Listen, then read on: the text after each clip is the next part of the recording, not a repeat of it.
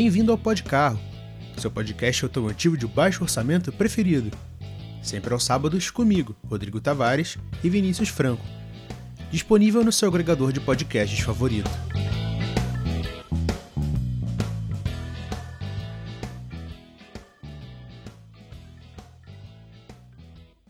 Olá e seja muito bem-vindo ao Podcarro. Eu sou o Rodrigo. E eu sou o Vinícius. E no programa de hoje, minha gente, a gente vai trazer a parte final da pauta de futuros clássicos, dessa vez com o elenco original dos âncoras mais bem queridos deste país.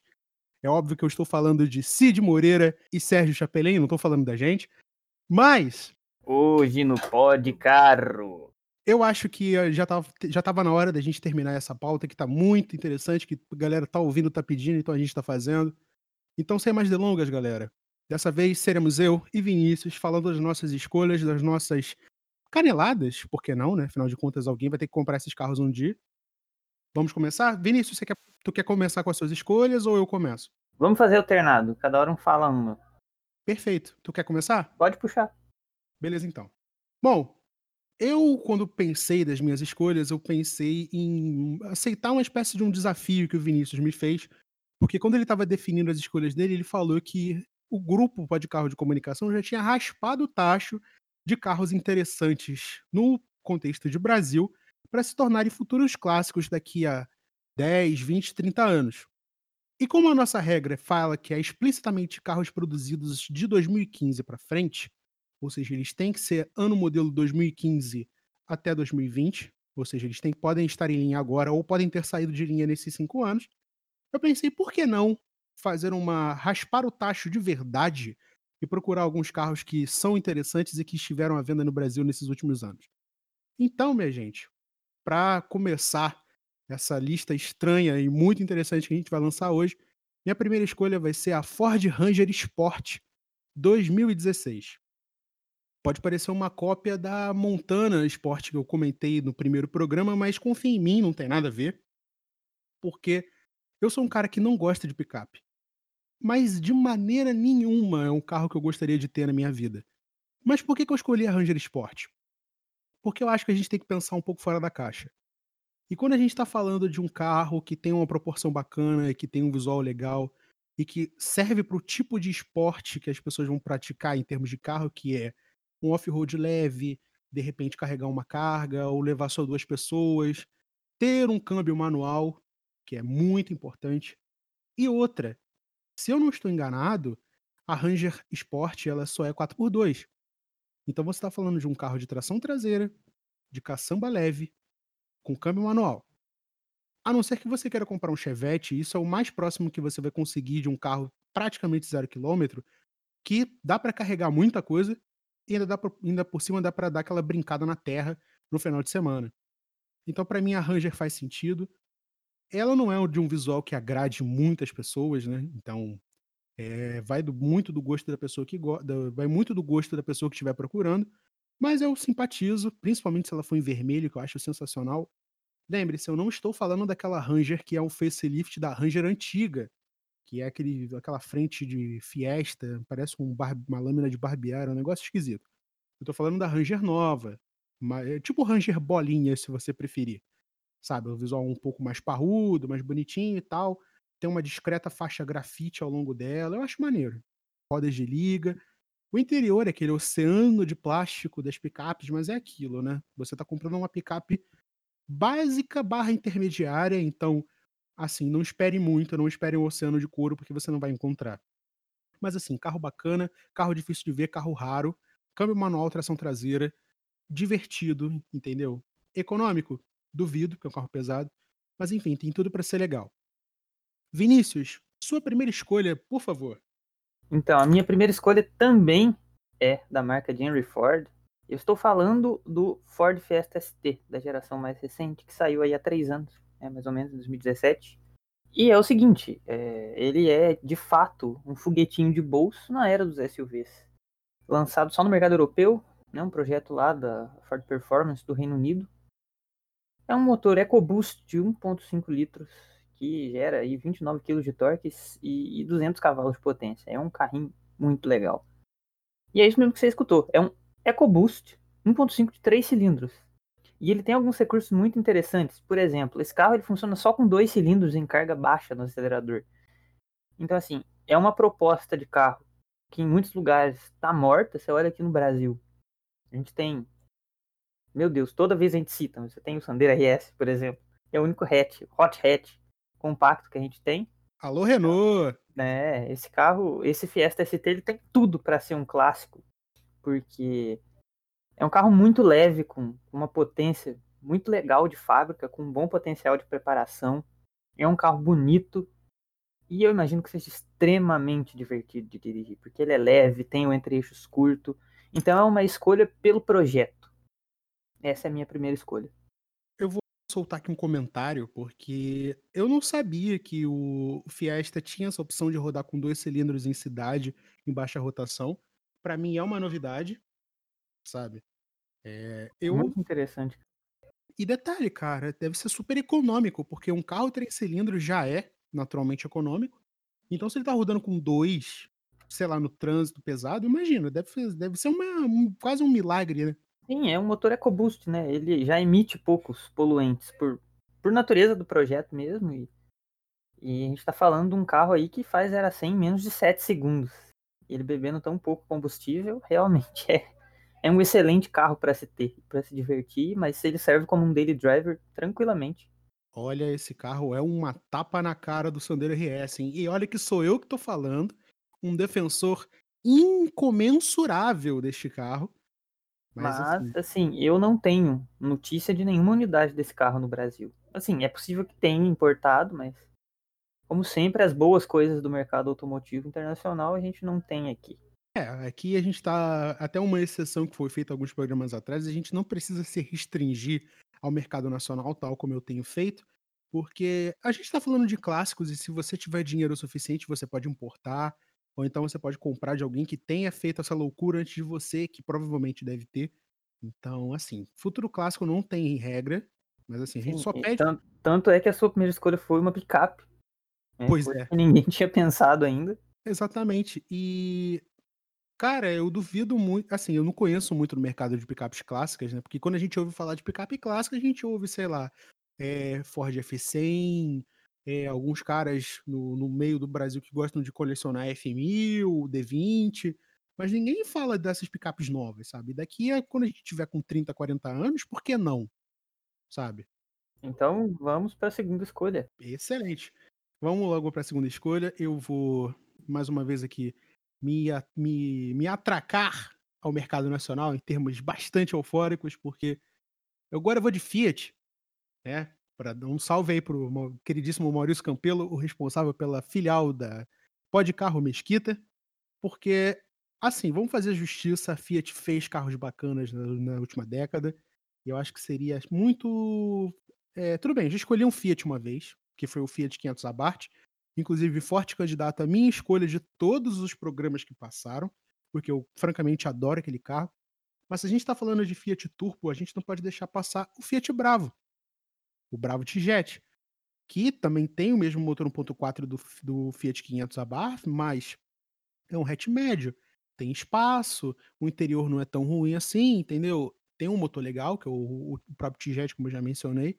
E, cara, para um carro que em 2015 estava o quê? 70, 80 mil, hoje deve estar tá um pouco, deve estar tá bem abaixo, né? Porque Fiat desvaloriza, que é uma beleza. Mas daqui a 10 anos esses carros vão sumir.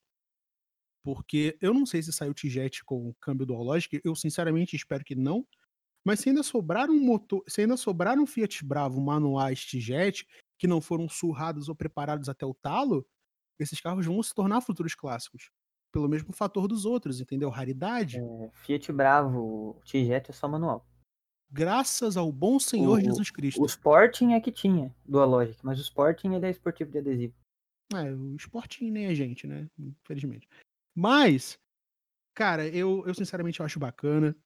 Principalmente naquele tom de azul marinho, eu acho muito bonito. Ele fez um papel decente em substituir o, o Fiat Estilo, tem gente que não concorda, tem gente que prefere lembrar do estilo como ele sempre foi.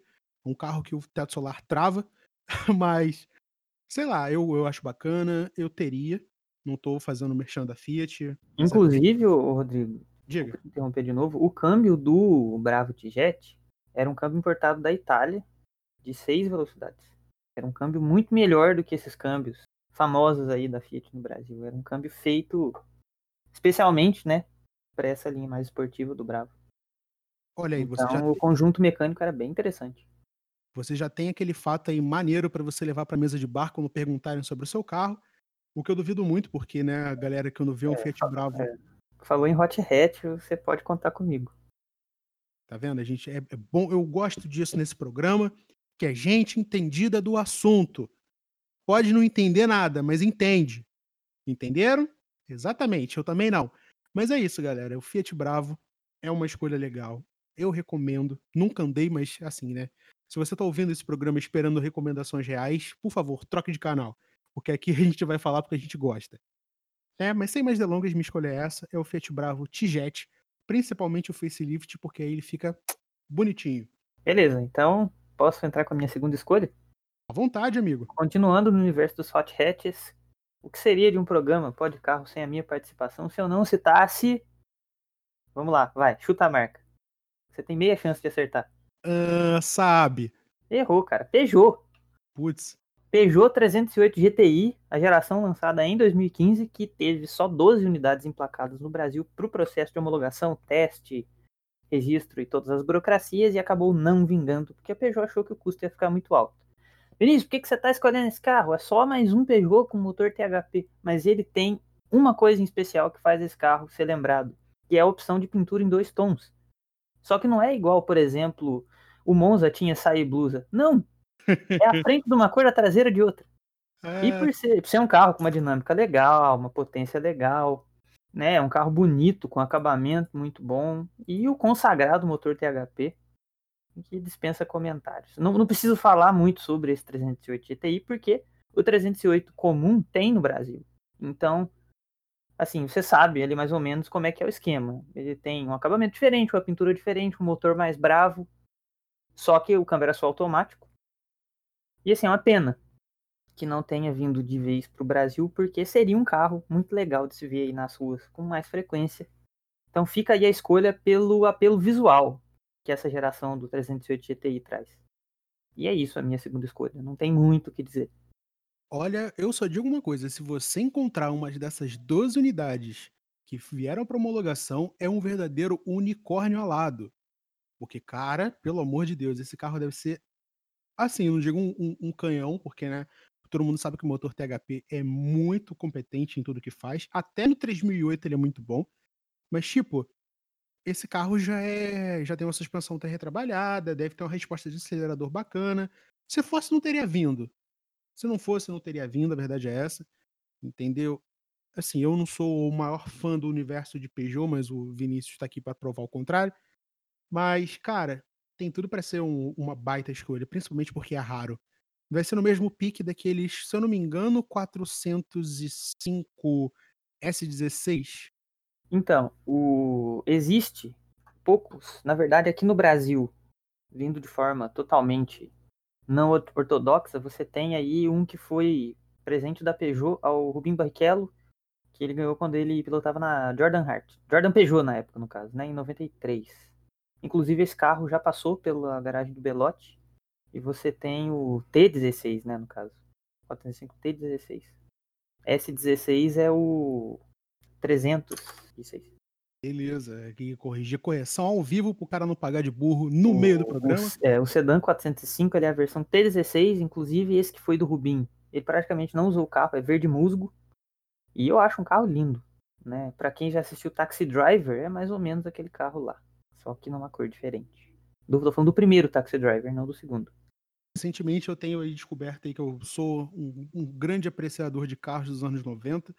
Principalmente agora eu tô começando a gostar um pouco mais de veículos franceses, principalmente alguns Citroën, que a gente vai trazer para o programa no futuro, provavelmente numa pauta só de carros franceses, e que Deus nos perdoe se esse programa não quebrar no meio, porque isso pode acontecer. Mas enfim. Mas antes da gente passar para as nossas outras escolhas, eu quero aproveitar o momento para deixar um recadinho. E eu digo o seguinte: se você não está seguindo o Pode Carro nas redes sociais, meu amigo, você está comendo mosca. O Podcarro existe tanto no Twitter quanto no Instagram, no arroba Podcarro, e também existe no YouTube. Pode, pode, pode duvidar o quanto você quiser, mas o Podcarro existe no YouTube, porém sem imagens, porque né, tá faltando aquela verba aí pra gente comprar uma câmera. Mas quando comprar, meus amigos, aí a gente vai decolar. Mas por enquanto, se você estiver fazendo qualquer outra coisa no seu computador e quiser ouvir o seu podcast automotivo de baixo orçamento, é só procurar a gente no YouTube e clicar na nossa playlist de futuros clássicos, que você vai ouvir todas as opiniões de cada um dos membros do staff do GPC, que é o Grupo Pode Carro de Comunicação. E falando em GPC, se liga também na gente no Twitter, como eu já mencionei, porque sempre aparece alguma bobajada que acontece dentro do grupo do WhatsApp do GPC. Então fica por lá que também é bem bacana. Bom, passando aqui um momento carros franceses do programa, eu quero aproveitar aqui para passar para minha próxima escolha, que vai reacender o momento carros franceses do programa, porque essa escolha o Vinícius não está sabendo e ele pode ficar um pouco chocado com a escolha que eu vou fazer agora. Mas já que ele se deu ao luxo de importar carro, eu falei, por que eu também não posso? Eu também quero, eu também quero participar, eu também quero brincar. Então, meus amigos, se eu tiver que importar um carro daqui 20, 30 anos, eu quero trazer um Renault Twingo GT, que sinceramente é um carrinho que eu tenho muita simpatia desde as versões que eram vendidas no Brasil. Muitos das primeiras, muito fã daquelas primeiras propagandas da França, das cores vívidas, do fato de você poder deitar o banco e poder tirar um roncão maneiro dentro do Twingo, ou outras coisas, dependendo do quão animado você estiver. Mas assim, o Twingo. Eu vi um Twingo na rua essa semana. Olha aí, cara. E, e como é que Meu você ficou? Pai me perguntou por que, que eu tava tão animado em ver um carrinho que parecia uma caixinha de, de sorvete. Qual era a cor dele? Ele era prata. Bem basicão, ele tinha os para-choques de plástico preto. E você não sentiu uma alegria gigantesca? Claro, eu fiquei animadão, cara. Acho que nem a dona dele tava tão animada dentro dele, igual eu ao ver o carro. E tipo, é um carrinho que apesar de não ser muito potente, tem uma dirigibilidade muito bacana, porque é leve, é compacto, entendeu? Cabe em qualquer Nossa, lugar. É se você achar uma sucata, é um baita projeto pra meter um motor de moto. Meu amigo, dá pra meter um CHT turbo ali. É, dá pra fazer altos Paranauê com aquele carro. Ele é uma belezinha. Mas pode continuar esse seu raciocínio. E a versão europeia, ela até que é muito respeitosa em relação à versão, a predecessora dos anos 90, mesmo pelo fato de ter três portas, que nem o finado Veloster, que Deus o tem em bom lugar. Mas assim, é uma combinação porque o, o Twingo continua sendo aquele carrinho esquisito que chegou no Brasil, desde que chegou no Brasil nos anos 90. Porque na Europa, ele tá com motor traseiro de 0.9. Sabe, ele continua louco, ele continua maluco, ele continua sendo um carro para pessoas que têm um lifestyle diferente, que não estão necessariamente querendo provar alguma coisa, querem ter um carro para ficar destacados na multidão. Mas ao mesmo tempo um carrinho, sabe, esperto, bom de usar na cidade e que Você notou que ele tem uma semelhança na angulação da tampa traseira com o Renault 5? Rapaz, eu não tinha parado para pensar nisso. E olha que eu gosto bastante do Renault 5. Tudo bem que eu estaria olhando para a tampa preta e me lembrando do Renault 5 Turbo, mas mesmo assim, a Renault, quando ela quer, quando ela fica inspirada, ela realmente sabe fazer carros bonitos, sabe? Eu, assim, eu gosto de falar mal de francês porque. Eu gosto da Renault porque ela faz carros memoráveis quando ela quer. Exatamente, quando eles o estão. é um carro muito legal, cara. Sim, e, e não precisa ser a versão é, GT, entendeu? Pode ser uma versão básica. Você põe uma rodinha nele e ele já fica diferente. Ah, na Europa, todas as versões dele tem, né, rodinha. Ele é um carro completinho por natureza. Não existe isso de carro pelado totalmente lá. O kit dignidade é. Se você não coloca, o carro simplesmente não vende. Você sabe o que é o kit dignidade, né? Claro. É, então. Não preciso me alongar aqui. Então, Mas, a gente tá falando de outra realidade. Mas para o público de casa que tá ouvindo a gente na rua, o que, que seria o kit de dignidade, Vinícius? Então, vamos lá. Kit de dignidade é o basicão, né? ar-condicionado, vidro elétrico, trava elétrica, alarme, um sistema de som decente, desembaçador traseiro.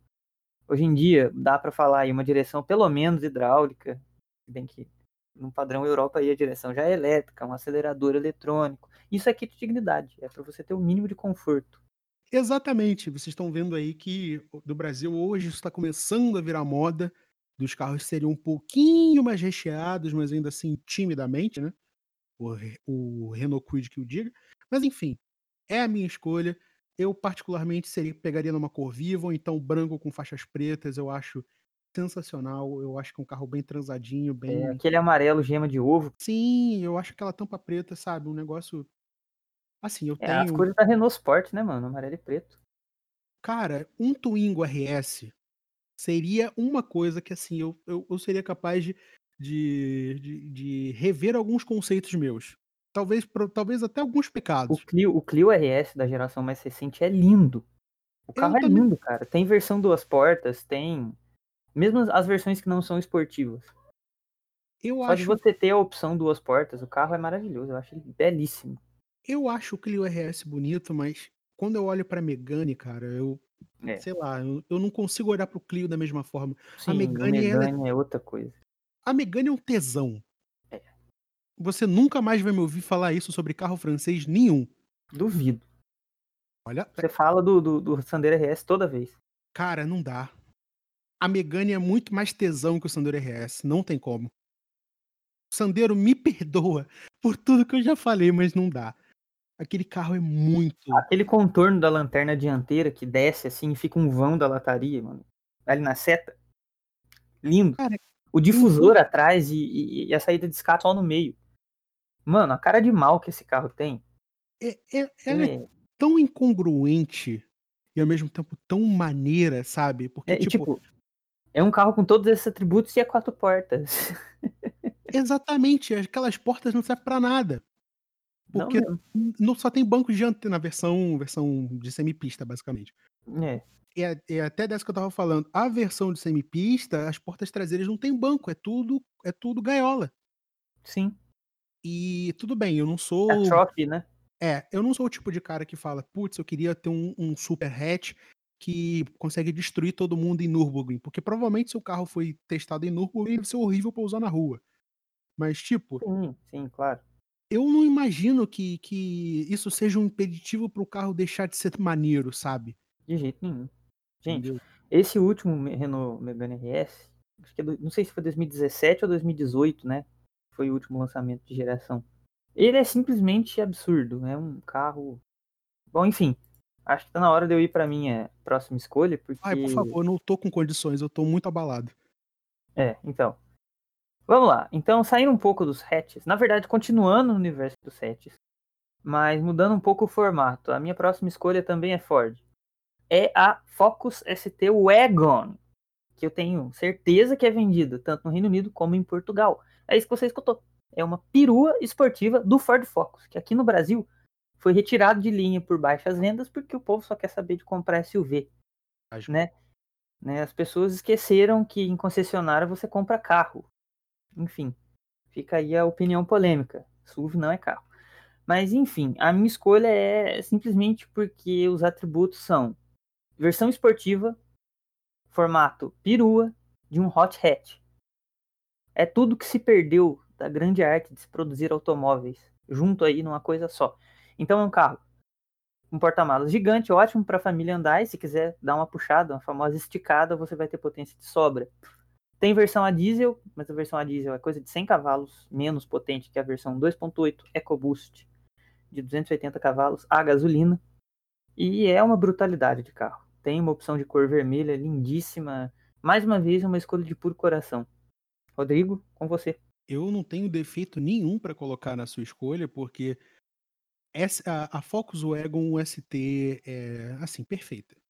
Do início ao fim, eh, dá vontade de você ter uma família só pra poder levar ela rápido para os lugares, sabe. É um carro que eu particularmente vejo a a Ela é um grocery getter. sim, e e não é um qualquer um, entendeu, é é o carro pra esse tipo de coisa. É um carro que eu eu vejo eu vejo uma perua eu vejo uma perua esportiva, eu penso o seguinte: não é um carro pra você curtir sozinho, é um carro pra você curtir em grupo, sabe, ou em família ou com os Sim. amigos. É um carro que você compra experiência com ele. Exato. E nada melhor do que um carro de câmbio manual, com potência a dar com pau, pra você curtir com a galera. Nem que a galera seja sua família a sua esposa esteja dizendo pra você É. andar devagar. É um aquele carro pra fazer graça aqui em Minas Gerais, subindo aquele morro super íngreme com carga no carro a família inteira de sexta marcha. E com aquele escapamento, que você muito Lindo. provavelmente vai mandar trocar, né, É, ficar um mas o original ele já é bem legal também. Sim, deve ter atuador, deve abrir, dependendo da determinada rotação, deve ter um modo silencioso, mas enfim. Eu acho que se você está comprando uma perua esportiva, é porque você está falando, olha só, eu ainda sou racer, eu ainda tô aqui, galera, mas eu também tenho família agora, eu sou um cara responsável, mas eu ainda não sou tão responsável o suficiente. Entendeu? Eu acho isso bacana sobre peruas esportivas. Bom, a minha última escolha, ela é completamente o contrário de tudo que eu falei aqui até agora e nos outros programas, porque é um carro que eu imaginei que não existisse. E eu fico até um pouco chateado por esse carro não ter mais, eh, não ser mais bem quisto ou então querido pelo tipo de, de comprador aqui no Brasil, porque é um carro que se perdeu nos anos 90 e que nunca mais teve o mesmo appeal, a mesma vontade de despertar a vontade do comprador de comprar, sabe, com perdão da redundância. Mas o carro que eu tô falando é o Gol duas portas 1.6. Aí você tá pensando, legal, ele tá falando do mesmo carro que ele tem em casa. Eu não tenho um Gol 1.6, eu tenho um Gol 1.0. Não confundam as bolas. Óbvio que ninguém vai fazer isso, mas eu vou defender o meu posto assim mesmo. E tipo, eu tô falando do Gol G6, que é o mais recente. E tipo, é um carro duas portas que à primeira vista você vai ver aquelas calotas, vai pensar, vai ver ele branco com aquelas calotas e vai pensar: "Nossa, um carro de firma, nossa, que bosta". Mas para pra pensar comigo. É um carro duas portas. Ou seja, tem menos massa para ele carregar, não tem quatro portas, então muito menos chance das pessoas pedirem carona. Alô, galera da Rural, tô falando com vocês. E outra, é 1.6. Então você não tá preso àquele malfadado 1.0 aspirado da Volks. Sim, e assim, só para fim de comparação, aqui em casa a gente tem um Ford Focus 2013 e ele é 1.6, é um carro bem maior que o Gol. Né, o motor Sigma 1.6 e não desconfiem das minhas escolhas, não tem nada a ver, tá? E assim, 120 cavalos, um carro bem mais pesado que um Gol. E, e ele já anda bem, você imagina um Golzinho com um motor com uma potência parecida. Exatamente. E eu digo que 1.6 é o carro para se ter, porque até pouco tempo atrás aqui em casa tinha um Gol 1.0, que era G5, se eu não me engano. E cara, 1.0 era até ok, mas ele não tinha nada de especial, mas nada. Você, você acha que você deve ter contado em algum Drops que no dia que você, vocês foram buscar esse Gol 1.0, você encontrou Fernanda Paes Leme no elevador. Exatamente. Nossa.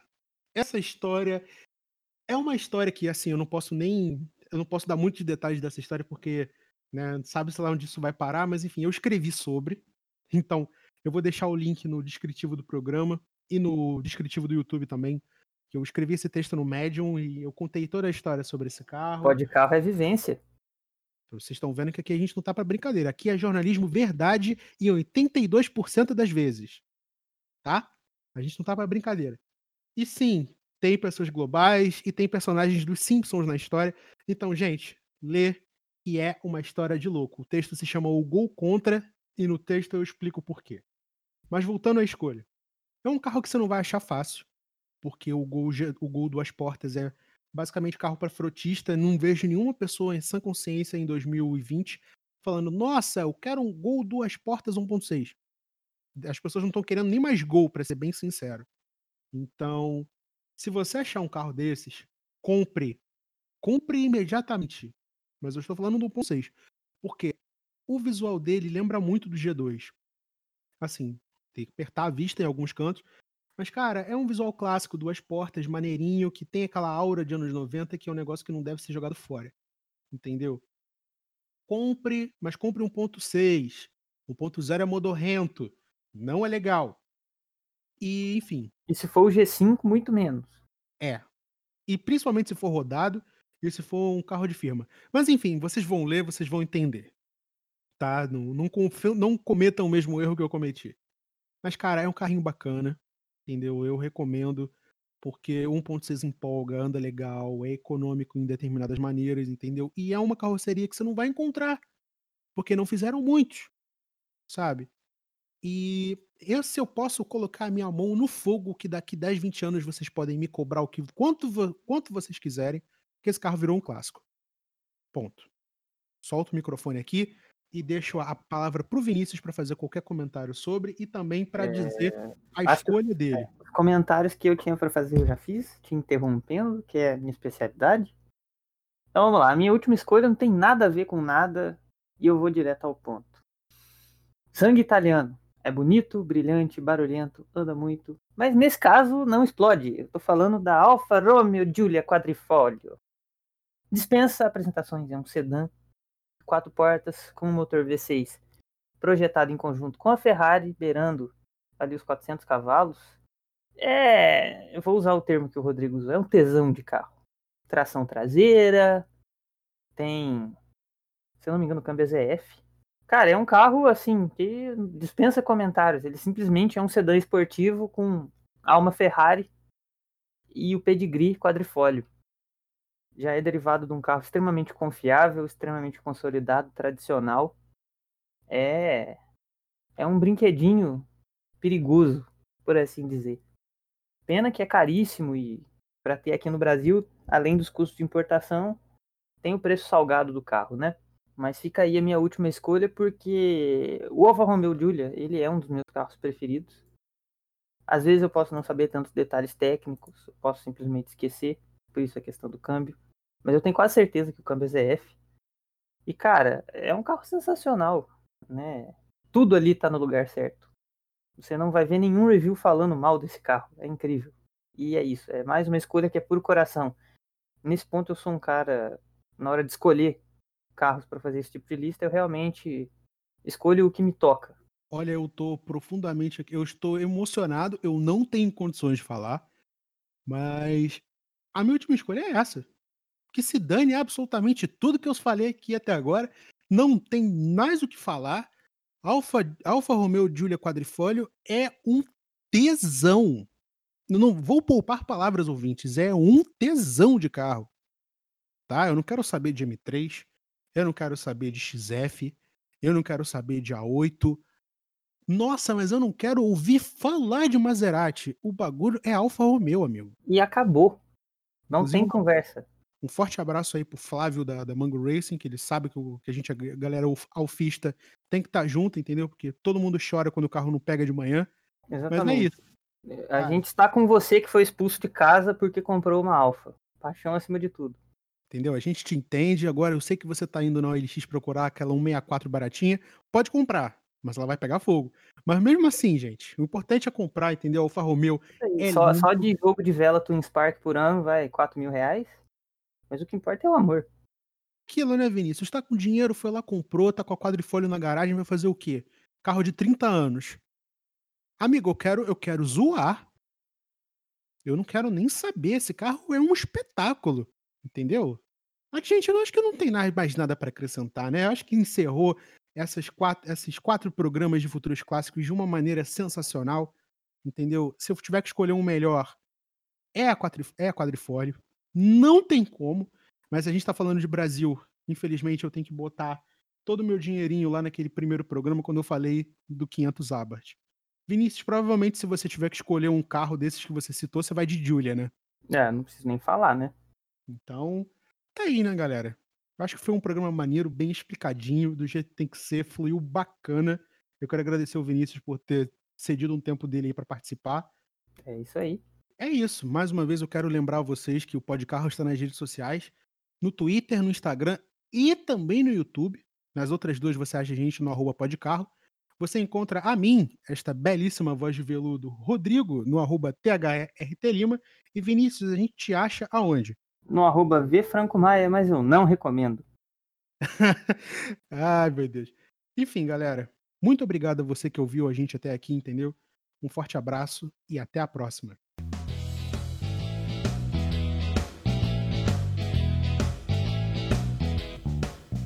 Obrigado por escutar o Pod Carro, seu podcast automotivo de baixo orçamento preferido, com Rodrigo Tavares e Vinícius Franco.